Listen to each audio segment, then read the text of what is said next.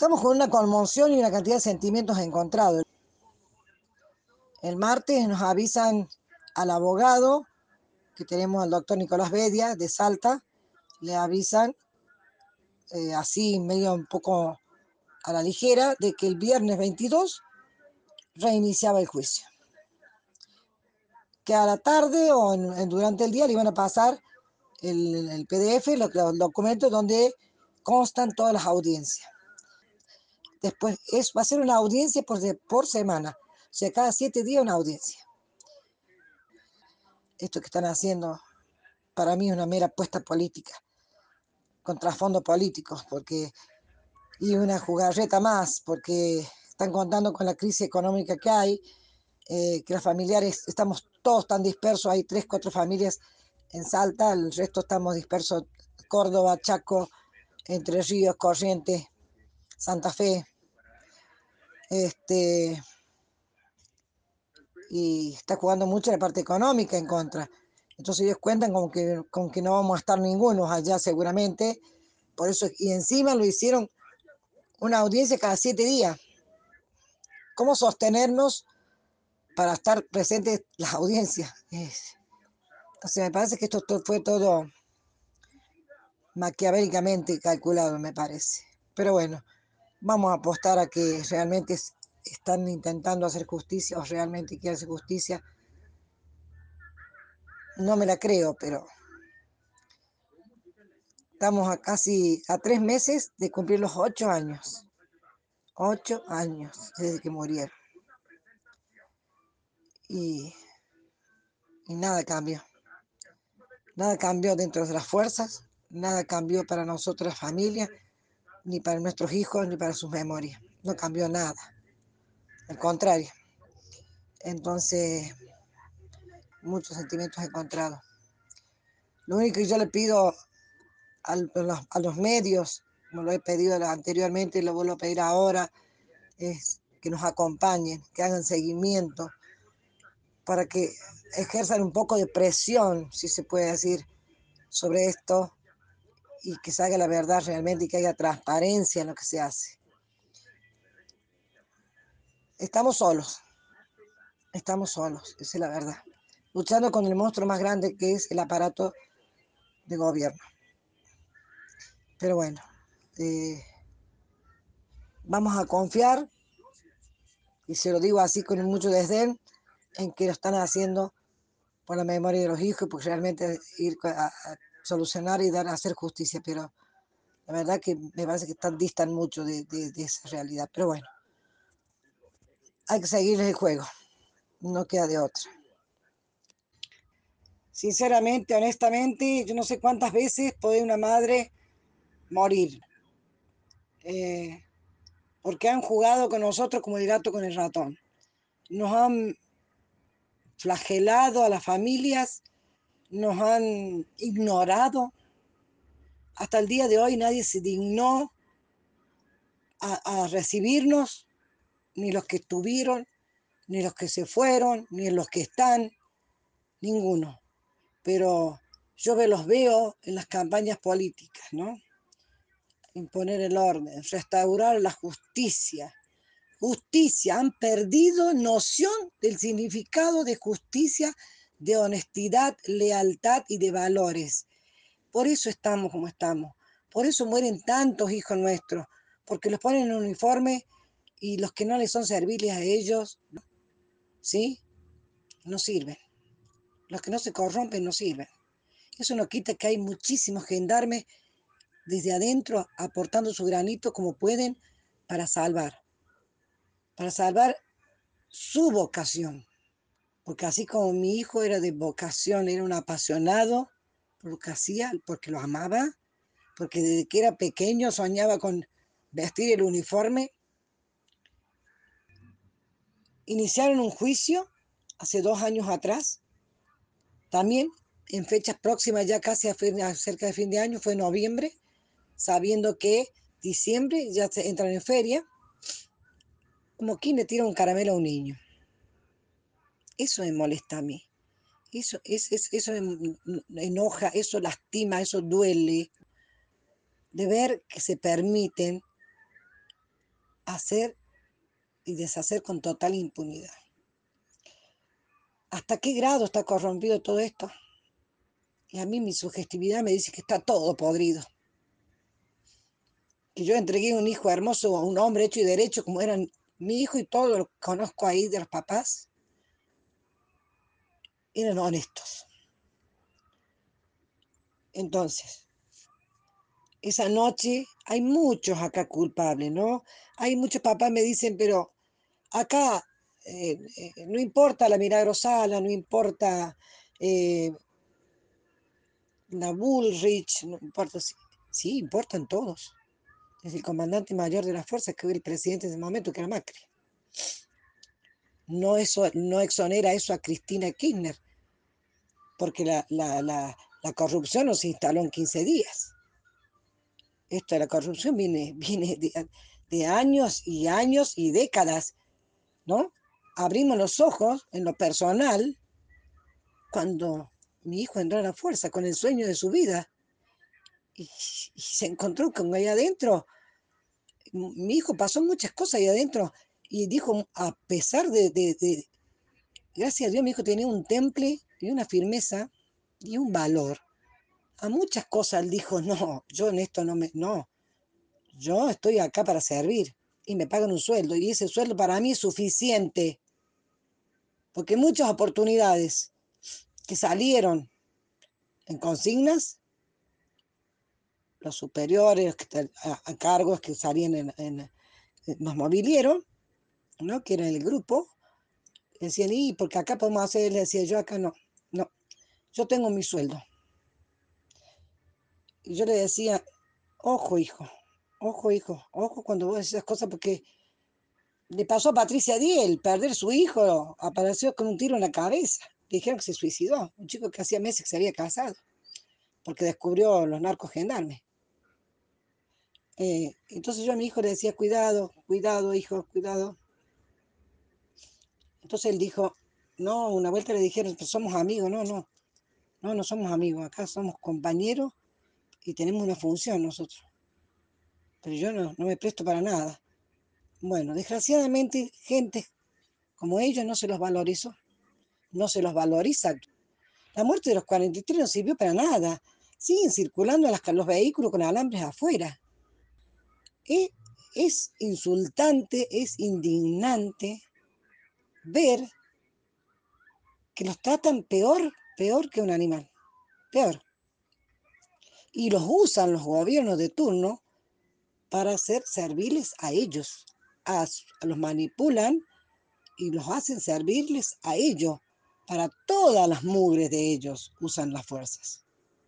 No solo la gendarmería, la policía.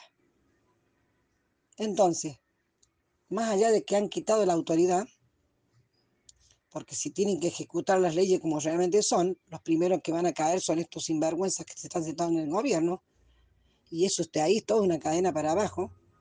Pero los principales causales de esa noche, de esa noche, como yo se lo dije en la cara a Villa Santi,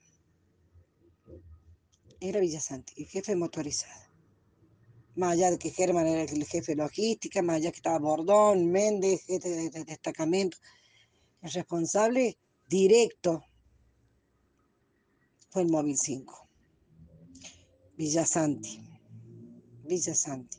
Que irónicamente terminó matando también a su propio hijo. Porque ese colectivo había salido fuera de, de circulación, porque ya en el último viaje casi se matan viniendo de Rosario a, a Santiago. Cuando esa noche les dice a los choferes que tenían que sacar el coche, los choferes preguntaron si se habían hecho todos los arreglos pertinentes que ellos habían solicitado. Estaba mal de dirección, tren delantero, no tenía cubiertas, tenía alambres para afuera y un sinfín de cosas. Eh, la respuesta de Villasante dijo, el coche sale y sale. Los choferes se negaron y gracias a Dios por esos dos gendarmes honestos, que a uno le inventaron tanta cosa que lo separaron de la fuerza. A otros se le hicieron imposible, pero no renunció. Y hoy está destinado en el sur. Gracias a esas dos personas que dejaron asentados, nosotros tenemos pruebas de que lo que podemos, lo que estamos diciendo. Villasanti tenía en la mano la vida y la muerte.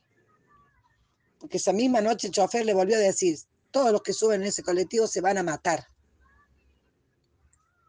Y él, ¿qué hizo? Lo sacó igual.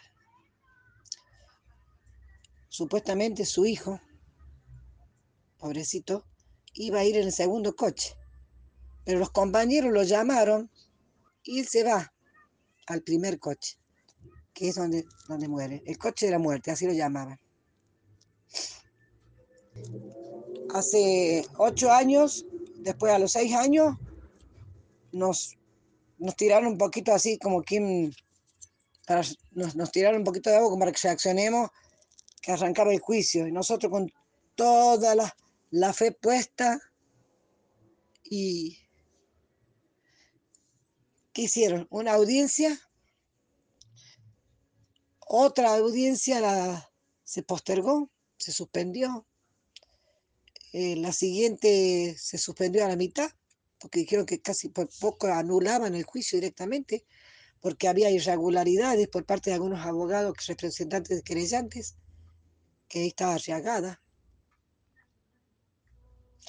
que les daban 15 días para que estos abogados solucionaran y pusieran las cosas como debían estar.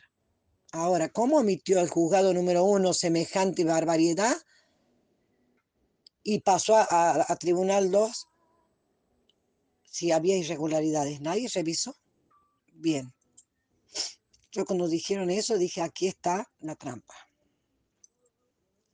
Dicho y hecho, pasaron dos años de 15 días supuestamente, que iban a ser dos años para reiniciar el juicio. Y así de un día para otro avisaron que el 22, el, el, el 19 avisaron que el 22 arrancaba el juicio, reiniciaba el juicio y pasaron ahí nomás listado de las fechas. Es una audiencia por semana. Contando seguramente con la que hay papás que ya no están para ver esto, eh, contando que la familia estamos en crisis económica, mal, todo el país está mal. Para mí es un circo político. Para mí otra vez están jugando con nosotros. Para mí, si realmente hubieran querido hacer justicia por nuestros hijos, lo hubiesen hecho en el momento cero. Hubieran hecho separación de cargos, indagación. Nadie se fue separado del cargo. A nadie se le indagó. Es más, tuvieron ascenso, fueron premiados por matar 43. Yo ahora, ¿qué perspectiva tengo? de que nos van a... Ojalá, ojalá me equivoque. Ojalá que me, que me equivoque. Pero no. Cuando no empiezan a aplazar la audiencia, ya vamos a terminar pisando diciembre, pasa feria. Ojalá que se le dé un final a esto. Eh, yo a Villasanti lo vi la última vez, la última audiencia cuando decía suspendió. Le pedí tanto a Dios que me lo pusiera frente a frente para decirle tantas cosas, para decirle que me mató en vida. Me mató en vida. Y lo miré, la verdad, es un despojo humano. Pero no siento lástima. Porque yo lo miré y pensaba decirle tantas cosas, tantas cosas, tantas cosas. Pero cuando lo vi, y él levantó la cabeza y me miró. Lo único que hizo es sacar de un sobre que tenía abrazando el cuadrito de su hijo y me la tocó a la foto como diciendo, yo también perdí.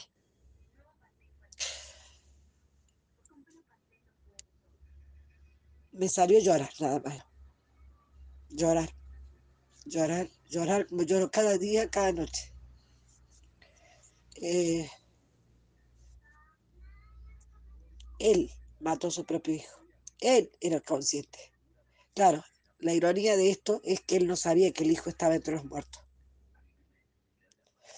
Entonces creo que la vida le cobró ahí. Ahora, que era ¿Qué valía tanto que sacaran los coches así? Si Milagro Sala hacía como 10 días estaba acampando. ¿Cuál era? Nada. Era, era demostrar el poderío adquirido del nuevo gobierno, nada más. Pero la verdad, no. Ojalá quisiera equivocarme, que esto se haga, haga la diferencia. Porque acá tres meses van a cumplir ocho años. Ocho años. Como le digo a los otros papás. Acá seguimos esta vida a los tumbos, porque vamos a los tumbos. Pero tenemos que mostrarles que estamos parados y que no les tenemos miedo no les tenemos miedo. A mí, me, a mí de muchas formas me, me, buscaron eh, desde un principio amedrantar. Inclusive me llamaban por teléfono, eh, autos acá pararon a la puerta de mi casa, cambiar fotos de mi familia, los, perseguimos el vehículo, conseguí datos, rastré el vehículo hasta, hasta Santiago del Estero, ¿eh? No tenía nombre de un titular. Llamé al, destacamento móvil 5, me atendió uno de los responsables también esa noche, que también estaba nombrado. Y le dije, pasa esto, esto y esto. Y a mí no me van a meter miedo porque yo, a mí ya me robaron, lo más grande. Entonces, y me dijo, le doy mi palabra porque cada vez que cantamos en la aurora, los 43, ¿qué van a estar presentes? ¿Qué van a estar presentes? Los chicos jóvenes de hoy por hoy que están en la gendarmería no saben la historia de los 43, mucho menos la sociedad, un, 10%. Por eso en su momento me enojé tanto con los medios, porque pasaron un flash de, la muerte de 43 gendarmes. Y después siguieron con Moria Kazán, La Joya, allá en Paraguay, Uruguay, ya no me acuerdo. Todo eso es ofensivo. Todo eso lastimó. Por eso yo ahora recurso a los medios y digo que yo haría una recategorización de, de los poderes, ¿no? La iglesia, los políticos, los medios. Los medios. Los medios son una gran fuerza y los medios logran muchas veces justicia. Por eso pido que nos acompañen, que hagan seguimiento, para que haya transparencia, no, van a hacer otra trastada más. Seguramente ya tienen todo cocinado, como así lo dijo un jefe de los imputados. Dijo en otro escuadrón, nada, eso ya está cocinado. Veremos. Quizás escapen de esta justicia, pero que de la de Dios no van a escapar. No van a escapar. Tengo tantos sentimientos encontrados que me pasaría días y semanas y meses hablando y, hablando. Pero bueno, lo que sí voy a decírselo es lo se lo quise decir en la cara, pero nadie me recibió, no se recibió carta por medio desde Otero, Macri, Bullrich, eh, Cristina Kirchner, eh, Fernández, Alberto, que era, andaba haciendo candidatura por acá por Córdoba, en la falda, le llevé una carta, le pedí, era candidato, Después, cuando el presidente mandé otra carta, mandó a decir que no, todos responden la misma respuesta, que no tenían disponibilidad de tiempo.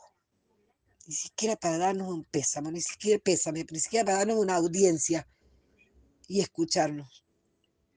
Nada, nada. Eh, es desangrarse, desangrarse, desangrarse permanentemente. Las lágrimas no piden permiso. Yo estoy hablando algunos de mis hijos, de mis otros hijos, y, no me doy cuenta, pero están corriendo lágrimas, porque me falta un hijo, porque sigo esperando, sigo esperando.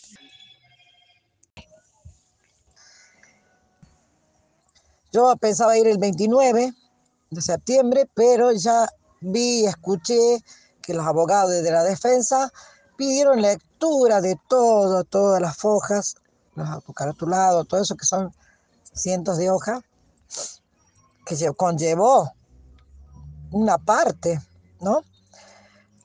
De la primera audiencia, una parte solamente, entonces se terminó de leer.